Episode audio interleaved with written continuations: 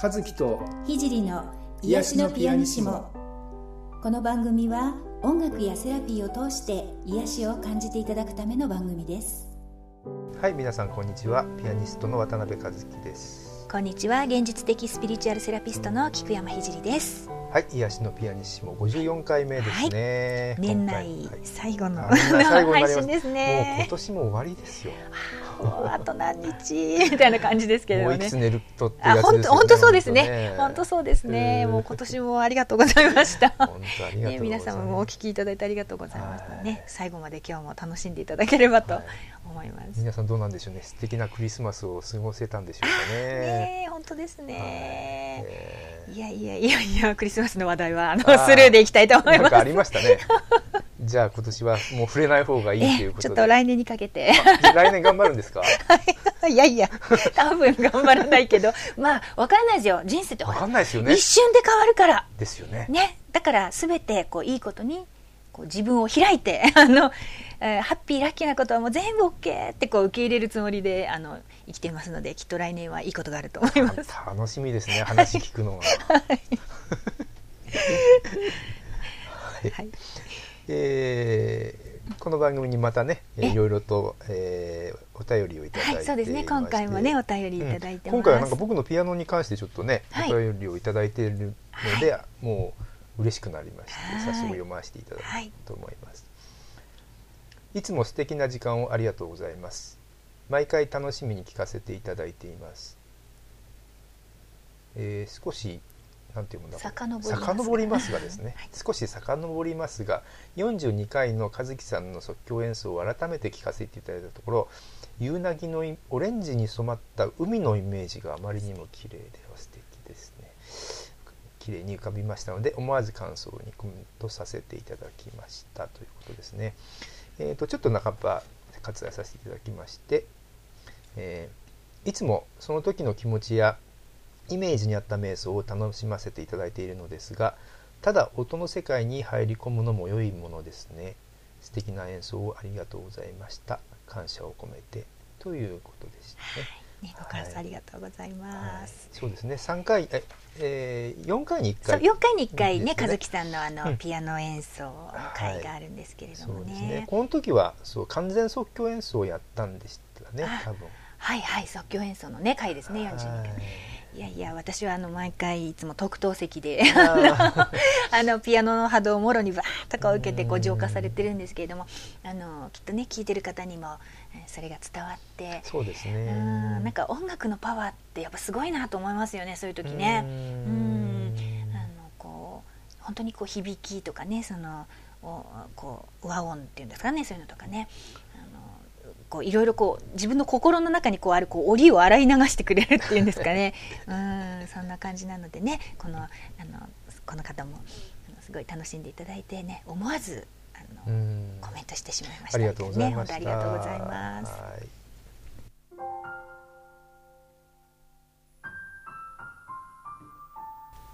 はい、それでは今回もですねご質問のコーナーに行きたいと思います。こんなご質問いただいていますこんにちは。ポッドキャストを毎回楽しく聞いています。人間関係に関して質問がありメールいたしました。私には10代からの親友がいます。付き合いは35年になり感謝している友人でした。その友人が10代終わりから摂食障害に陥っています、うん、ここ十数年は悪質な言動が多く、見下した態度をとることもあり距離を置いています。先日8年ぶりに会い発言が攻撃的で会うのが難しいと伝えました。本人はその時は反省したようですがやはり変わらないようです。長い付き合いの友人をエネルギー吸血鬼ということに抵抗があります。私は自分が元気な時にだけ友人と会うと決めましたがどのように気持ちの整理をつけたらよいか分からずにいます。アドバイスをお願いします。とということでしたはいご質問ありがとうございます、はい。えっと、一点ね最初にちょっと言っておきたいなと思ったのがこのエネルギー吸血鬼ってね、うん。あのうんあのえ今聞いててえなんだろうって思った方もねいらっしゃるかもしれないんですけれどもあのこれあの私もあの YouTube の方にですね動画を上げたんですけどこうエネルギーヴァンパイアってこう あの定義がありましてですねあのうんヴァンパイアってまあ吸血鬼こう人の血を吸いますよね。そんな感じでこう人のエネルギーをこうチューチュー吸って自分のこう糧としているようなタイプの人っていうのがまあいるんですね。こうだからそういう人に会うとこう会った後にもドローンと疲れたりこうなんていうのかな自分の力が抜けちゃったみたいなこうぐったりしちゃったりっていうようなことにあのなると言われていて。あの私がまあその動画をねじゃあどう対応すればいいのっていう動画動画を上げたので、まあ、それをご覧になって、えーきっとそのお友達、ね、と会った時にそのお友達と会った後にこうドーンとこう疲れが出たので、えーあこれだなときっと思われたんだと思うんですね。だけど、えー長いお付き合いの友人をそのエネルギーヴァンパイアということに抵抗があるということであのこれをね書いていらっしゃるのかなと思ったんですけれども。はい。はいはいはい。はい。まあ、そうですね、あのまあ、人間関係難しいですけどね、まあ、あの自分が元気な時にだけね友人と会うと決めましたって書かれてるんですけれどもあうん。のそれでいいと思います、おう。んーうん、あのその方の摂食障害ってやっぱその方の魂の学びの問題なんですよね。でそこからこう何を学び取るかはその人次第であってこのご質問者様に責任は一切ないですよね、うん。ありません。うんうん、でまあただその気持ちの整理がどういうふうにつけたらいいかわからないっていうのは、まあ、やっぱりこう10代からの、ね、親友、ね、35年来の友人っていうことを考えてらっしゃるからだと思うんですけれどもでもそういう、ね、特別な意味をつけないでいいのかなと思うんですよね。あのまあ、過去には親友だったことがあるというだけであってあのやっぱりそういう見下した態度をとってこう自分に接してくるような相手ってやっぱ親友とは言えないですよね。だからあのもうそういう特別な意味をつけずにもうそういう距離感っていうのかな。そういう問題がある時点ですでに親友ではないんだっていうことをあの、いなんていうか認めた方がいいですね。あの例えばあの今回その、ね、エネルギーヴァンパイア長い付き合いの友人をエネルギーヴァンパイアということに抵抗があるっていうこかことからもね分かるようにあのすごくね情の深い方だと思うんですね。このご質問を送ってきていただいた方はね。だからあの長い付き合いのお友達にそんなねあのそんな風な定義づけはできないっていうことなんだけれどもでも、まあ、よくよく考えてみるとねそれもエネルギーヴァンパイアっていう言葉にこうネガティブな意味をつけてるからそう思うのであってあのそれは結局そのお友達に対して無意識にね何かをねこう期待してるのかなってすごく感じるんですよね。こういい友達でいてくれることとかそのうん。摂食障害のないこととかあのひ人を見下さないこととかね。あのそれを相手にこう期待してるのでそれと違う相手にこう失望している、ね、でもよく考えれば相手はそういう人なんですよきっと、うん、だからそれをそれとしてそのまんま受け止めてあげられるかっていうのがちょっと今回はポイントかなと思いますね。期待が入っちゃってる期待が入っちゃってる、うん。だからなんていうのかな受け止めるっていうのは別にねその相手がいい相手のやってることがいいんだって意味をつけることではなくっていいとか悪いとか関係なくあそういう人なんだなこの人ってこう認めることを淡々とね。だから自分の親友はこうあるべきという無意識の期待があるからやっぱ悩んでしまうのでそこだ。そこです。そこですね今回はね。だやっぱりキーとなるのは自分の意識の持ち方だしあのまあそれにねさっきそのエネルギーヴァンパイアという言葉ねネガティブな意味をつけてますよって言ったんですけどあのエネルギーヴァンパイアって別に悪くもなんともなくってただ人のエネルギーを吸っているだけなんですよその人はね。うん、でよくよく考えてみるともしかしたら自分もね知らないうちに人のエネルギーをこう吸ってる時があるかもしれないじゃないですか、うん。ね、この世はこう縁があって出会いますしねお互い様なんですよね、うん、だからあの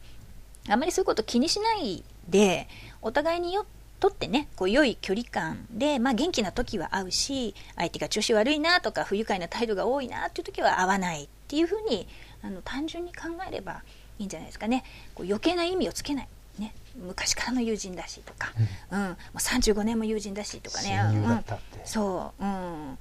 の関係ない関係ないって、まあ、冷たい言い方かもしれないけどでもやっぱそこを冷静にこう、うん、淡々とこう、うん、スタンスを取れるかっていうのはやっぱり大事なことかなと思いますね。で、うん、相手ってほら自分の中にあるものの鏡だったりするじゃないですか。うん、だから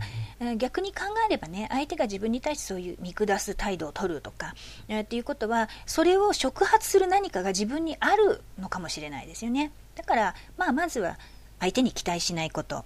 で、えー、余裕があれば自分自身の心の持ち方っていうのを見つめること、それがねあのこの方だけに限らずこう良い友人関係をねあの他の方と作っていくためにも今気づくべきことなのかもしれないなっていうふうにちょっとね今回は思いました。はい。あのお答えになっているでしょうか。はい。ねあのまあ、ちょっと厳しいお答えだったかもしれないですけどでもあのすごく大事なことですよね。こう自分の在り方とか人に何かを期待してるっていうところにやっぱ気づくってすごく大事なことなので、うん、ぜひぜひ、ね、もう令和もあ令和の元年も終わるので、ね、2年に向けて、あのここでちょっと仕切り直しというかね自分の中の整理をつけて新しい未来に向かってこう自分を開いていっていただけたらなと思います。はいでそれではあの後半はですね今回も僕のピアノの演奏を聞いていただこうかなと思いますが、はい、和樹さんの演奏で癒されてね あのいただければと思います。はい。えーと、今回ちょっと,、えーと、このご相談の時にですね元気っていう、えー、自分が元気な時にだけとかっていう、元気という言葉が出てきましたのであのちょっとそういう元気になれそうな曲を。うん、いいですね。いいですね。やってみよう。まあ年の瀬ですし、もう今年もね最後の配信ですので、はい、ちょっと元気系の曲をやってみようと思いまして、はい、えっ、ー、と「インザライえ？インザライトオブライフっていうタイトルをつけてます、はい、る曲なんですけども、はい、CD に入ってる曲 CD に入ってるんですね、うん、えっ、ー、と「 Beyond the Stars」っていう CD に、はいはいうん、ちょっとなんか隠れるように隠れるように入ってるんです隠れた名曲だと僕は実は自分で思ってたりするんですけど、はい、あんまりあのライブでも普段のライブでもあまりやらない曲なんですけれどそうでしたはい、今日はね、はい、あの多分ひじさんもあんまり聞き覚えがない曲ではないかと私その CD は持ってますけどね。持ってますけど、うんうん、あのうんあのちょっとこう曲名と曲がピッとこう一致しない感じですね、楽しみ。ちょっとそういう普段あまり演奏しないけれどあのこれは元気になれるかなっていうような曲をちょっとやってみたいと思います、はい、えー、今日もグランドピアノの生演奏ですけどちょっと残念なことにちょっと調律が えー、ちょっと狂ってきてしまっていてですね。ねえー、えー、ちょっとお聞き苦しい点があるかもしれませんがちょっとその辺はご了承いただいて、はい、気合で。そうですね。あの気持ちであの、はい、弾かせていただこうと思います。はい。はい、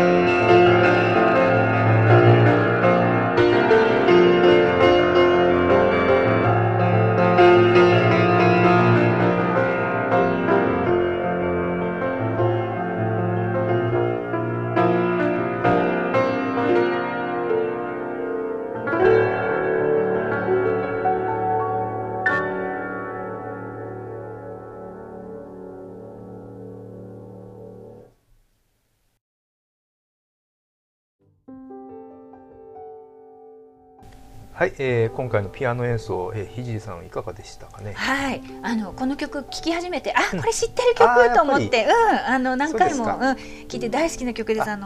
本当いい曲ですよね、これね。あの聞きながらこう。まあ、もちろんピアノをね特等席で聴いてるせいもあるのかもしれないんですけどやっぱりこういろんなその音色とか和音の感じとかそう、ね、あのさっきおっしゃってたみたいすごいこう元気をもらえたし、うん、なんていうのかなちょうどまあ時期的なこともあるのかこう来年のビジョンとかねそれですね。これうん、うん、いい感じでちょっとね浮かんできたことはあります、うん、それをちょっとあの頭に描いてこの選曲したんですけど、うん、あのいいと思います。だからなんか年末になんかふさわしいような気がしちゃって、ね、バッチですよね。あのぜひこれを聞いてこうなんか未来の明るい未来をイメージしたりとかもしくは願いがある人はそれがこう実現したイメージなんかをねこれを聞きながらしたりするとあのかなりいい感じでこうぐーっとこう なんてこう未来の方にこうスパイラルでこうぐーっといい感じでこう動く感じで入っていくので、あのきっと効果があると思います、えー、私もちょっとあの配信になったらあの何度も聞きながら、まあ CD もあるんですけどね、ね。やっぱ、うん、でも、ま、違いますからね。ねちょっと違うので、